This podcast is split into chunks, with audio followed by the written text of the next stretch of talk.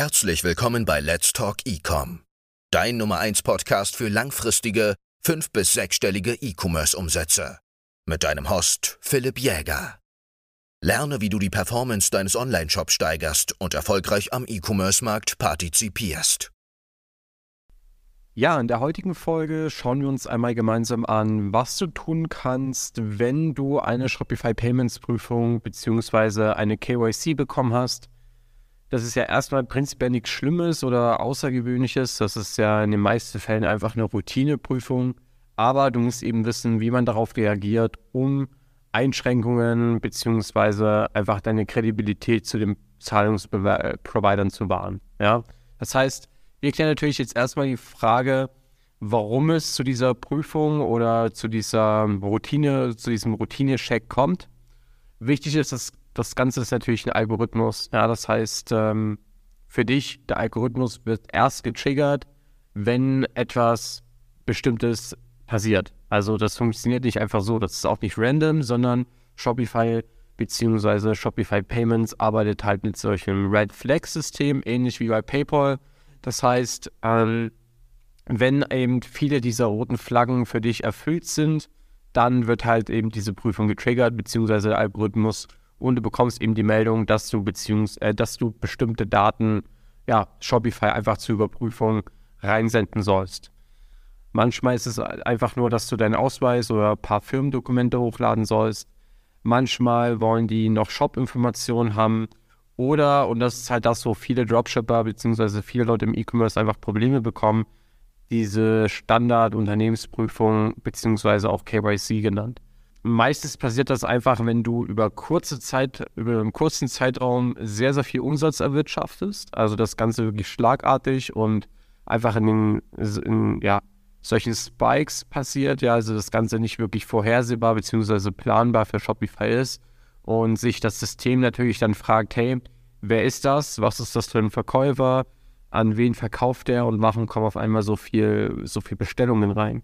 Das heißt, auch hier ist es noch einfach ein Stück weit Routineprüfung, einfach für die Sicherheit deiner Kunden, aber auch für Shopify Payments, die natürlich ähm, als Zahlungsprovider da auch eine sehr hohe Verantwortung haben. Wichtig für dich zum, zum Verständnis ist einfach, dass diese Prüfung meistens nicht unbedingt von Shopify selber ausgeht, sondern 80 Prozent dieser Prüfungen passieren eben aufgrund von Klarna Disputes. Das heißt, bestimmte Kunden oder halt ja solche, solche Beschwerdefällen von Kunden, die sich einfach fragen, wo ist mein Paket, beschweren sich dann über die Qualität oder so. Wichtig ist halt, Klarna-Fälle zu bekommen, ist ja das eine, aber du musst wirklich schnellstmöglich darauf antworten und den Kunden auch wirklich da weiterhelfen. Was ich dir auch empfehlen kann, um so einfach diese Disputes von Klarna zu senken, ist einfach, gerade wenn du im Scaling-Prozess bist, Klarna einfach extern anzubieten. Ja, also das heißt, du bietest das nicht über Shopify Payments an, sondern installierst das Ganze über eine andere Schnittstelle mit deinem Shopify-Shop und bist, sage ich mal, so zumindest, sage ich mal, eine großen Hürde aus dem Weg gekommen, wenn es darum geht, ähm, ja, Shopify Payments zu nutzen. Ja, weil viele dieser Überprüfungen basieren eben auf den Disputes von Klarna. Wenn du dann so eine Unternehmensprüfung bekommst, dann wirst du auch sehen, da gibt es einige Daten, die Shopify von dir wissen möchte, je nachdem, wie viele Red Flags du eben überschritten hast. Ähm, oftmals ist es so, dass sie einerseits eine persönliche Verifizierung von dir brauchen, das heißt, deine, dein Ausweis soll hingeschickt werden oder du musst deine Adresse nachweisen mit irgendwelchen Utility Bills, also irgendwie sowas wie ähm, Stromrechnung, Telefonrechnung. Ähm, da muss dann aber auch die Adresse zu sehen sein, die bei dir bei Shopify hinterlegt ist. Ja, also viele machen auch den Fehler, dass sie das mit dem Impressum abgleichen. Das ist zwar richtig, aber Shopify überprüft in erster Linie, ob das mit den Daten von Shopify in Shopify selber deckungsgleich ist. Ähm, auch die Unternehmensdokumente halt logischerweise, ja, so und äh, Gewerbeanmeldung zum Beispiel. Oftmals wollen sie noch Sendungsnachweise von dir sehen, äh, beziehungsweise Nachweise der Auftragserfüllung. Da würde ich dir raten, die Last Mile Shipping Number anzugeben. Also wenn du das Ganze über Unixpress verschickst, ich weiß jetzt nicht, welche Shipping-Methode du nutzt für dein Business. Wir machen das Ganze über Unixpress und da bekommt es halt nach dem Zoll in Deutschland nochmal eine andere Shipping-Nummer. Bestenfalls ist es eine von DHL und Hermes die wir dann dort in den Sendungsnachweisen angeben können.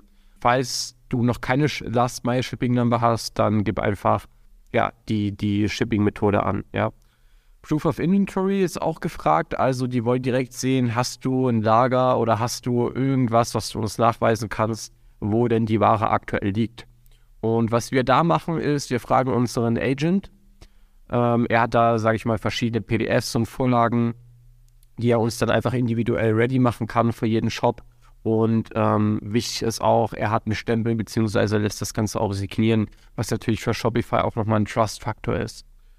Was ich persönlich dann meistens noch anhänge, äh, sind sowas wie Business Insights. Also das ist in den meisten Fällen nicht gefragt, aber es hilft natürlich Shopify einfach mal dich einzuschätzen, zu wissen, was bist du für ein Unternehmen, warum verkaufst du das Produkt, was sind so deine, deine Zukunftsperspektiven auch.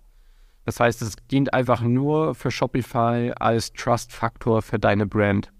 Und in dieser Business Insights PDF beschreibe ich einfach ein bisschen meine Brand, meine Marke, was wir an wen verkaufen, was wir für Zukunftsaussichten haben und warum wir auch Shopify nutzen. Und auch ein bisschen unsere Erfahrungen damit. Also hier auch nochmal den Bezug zu Shopify selber. Ähm, meistens wollen sie dann auch noch Social Media Accounts sehen. Das äh, würde ich da auch empfehlen. Spätestens zur KYC, aber bestenfalls natürlich schon eher, zumindest mal Social Media Accounts ein bisschen aufzubauen. Du musst ja jetzt nicht täglich posten. Ähm, organisch ist sowieso sehr, sehr schwierig, aber auch so sehr viel Disziplin und Ausdauer. Ähm, aber alleine für, Trust, für den Trust-Faktor hier lohnt es sich schon mal, zumindest mal ja, so ein Feed voll zu haben bei Instagram zum Beispiel. Wenn du die ganzen Daten angibst, ist es meiner Meinung nach sogar wichtiger, wie du die Daten angibst, beziehungsweise wie du die Daten präsentierst, als was du wirklich angibst. Verstehe mich jetzt hier nicht falsch, du sollst jetzt nicht rumlügen oder irgendeine Scheiße da schreiben, aber du musst schauen, dass du das Ganze wirklich so professionell wie möglich rüberbringst zu Shopify. Wenn du die Dokumente einreichst und das irgendwie aussieht wie von einem äh, Zehnjährigen oder so, dann ist es natürlich für Shopify auch schwierig, äh, irgendwo einzuschätzen, ob du ein etabliertes, seriöses Unternehmen bist oder nicht. Schnell sein ist auch wichtig. Du sollst die Prüfung, wenn du eine bekommst und die Informationen von dir anfordern, bestenfalls innerhalb von zwei, drei Tagen abgeben nicht erst irgendwie nach zwei, drei, vier Wochen. Auch wenn sie dir so lange Zeit geben, das äh, ist auch wieder so ein Ding. Das System ist einfach schlauer als du. Ja, also Tricksen funktioniert hier auch nicht. Also du kannst es probieren, aber auch bei einer kleinsten Ungenauigkeit oder Unstimmigkeit deiner Aussagen ist es so, dass dass das einfach für Shopify nicht gut als Trustpunkt für dich ist. Shopify Payments kann auch dein, dein komplettes Unternehmen dich, also dich sperren, dass du quasi mit den Unternehmen kein Shopify Payments Konto mehr aufmachen kannst. Deswegen lohnt es sich da auf jeden Fall nicht, äh, irgendwelche Falschaussagen zu treffen, was dein, deine Brand oder vor allen Dingen, wenn du, wenn du irgendwie umschreiben willst, dass du Dropshipping machst. Du musst es ja nicht so super mh, hm, offensichtlich sagen, aber ich würde auf jeden Fall irgendwie nicht äh, Shopify Payments da anlügen. Ja, was kann denn alles passieren? Was sind so die verschiedenen Ausgänge? Ja, also sagen wir, du kriegst so eine, so eine Prüfung rein, das ist ja auch alles gut und schön und meistens, beziehungsweise sehr oft passiert ja auch gar nichts. Trotzdem hast du natürlich verschiedene Ausgänge, ähm, die das Ganze haben kann. Einerseits, gerade schon gesagt, es passiert nichts, dein Account ist wieder frei und du kannst normal verkaufen wie immer. Was sehr, sehr oft passiert, sind solche sogenannten Teilreserven, dass zum Beispiel 25% vom Umsatz über Shopify Payments, dass diese 25% eben einbehalten werden. Irgendwas zwischen 60 und 120 Tagen. Und es gibt noch eine Vollreserve, dass quasi 100%, also alles, was über Shopify Payments reinkommt, dass das für 120 Tage einbehalten wird. Das ist so, sage ich mal, Worst-Case-Szenario, weil es dich von deinem Cashflow natürlich massiv einschränkt. Oftmals kann man bei diesen Entscheidungen aber noch was machen. Also ich habe schon sehr, sehr oft eine Teilreserve von 25% bekommen und habe mit den Leuten vom Support geschrieben und du kannst das teilweise auch nochmal auf 20 oder 15% drosseln. Also 20% geht safe. Das habe ich auch schon mehrmals gemacht. Von 15% habe ich nur gehört. Aber das funktioniert auf jeden Fall. Du musst es natürlich gut begründen und am besten auch irgendwie anhand von Screenshots oder Belegen nachweisen können, dass du eben wirklich auf diesen Umsatz von Shopify Payments angewiesen bist, um, sag ich mal, dein Unternehmen am Leben zu halten. Ja, also Kosten zu decken und so weiter und so fort. auch wenn du eine volle Reserve bekommst, ist es jetzt nicht unbedingt das Ende der Welt. Das heißt, Shopify Payments ist wahrscheinlich erstmal für dich Geschichte für diesen Shop, aber du kannst natürlich weiterhin Stripe nutzen. Ja, du hast da kein Klarna drin zum Beispiel und ein paar andere Methoden hast du da nicht drin. Aber das Wichtigste ist bei Stripe auch dabei. Eigentlich das Wichtigste ist für dich, äh, Klarna, Klarna äh, extern anzubieten, sobald du wirklich anfängst zu skalieren. Ja, deine Learnings aus dieser Folge einfach mal ganz grob nochmal zusammengefasst. Es gibt erstens nicht irgendwie diese eine Prüfung und diesen einen Ausgang, sondern es gibt verschiedene Prüfungen ähm, und verschiedene Ausgänge für dich oder beziehungsweise für dein, für dein Business. Klarna extern anbieten, habe ich gerade schon gesagt, ist mega, mega wichtig, sobald du skalierst, also sobald du irgendwie 10 Orders daily oder mehr bekommst, um einfach dann ja diese Probleme zu vermeiden. Ja, weil glaub mir, 80, 90 Prozent ist auf Klarna zurückzuführen. Drittens, wenn du ähm, gebeten wirst, Dokumente hochzuladen, dann mach das Ganze wirklich so professionell und so ausführlich wie möglich sollst du jetzt auch kein Bullshit schreiben oder denen irgendwie irgendein sinnloses Zeug hinschicken. Schon irgendwas, was mit deinem Business zu tun hat, was zumindest Shopify hilft, dein Business irgendwie zu verstehen oder zu verstehen, was du machst, was du verkaufst. Und generell so ein Mindset-Tipp, was eigentlich die Folge so ein bisschen abschließt, ist das lösungsorientierte Denken. Ja, auch hier selbst wenn du eine Vollreserve bekommst, na gut, dann machst du es halt mit Shopify Payments. Dein Geld ist ja nicht weg. Ja, also die können ja dein Geld nicht einfach so wegnehmen. Das ist ja, es ist noch da, zwar für 120 Tage einbehalten und auch für den Cashflow ist es vielleicht nicht das Geilste, aber lösungsorientiert denken. Ja, du kannst zum Beispiel den Support fragen, ob du vielleicht zumindest 20% davon ausgeschüttet bekommen kannst. Und selbst wenn nicht, dann kannst du immer noch auf Stripe umsteigen und trotzdem weiterverkaufen. Also es gibt eigentlich für jedes Problem im Dropshipping und das ist halt so geil.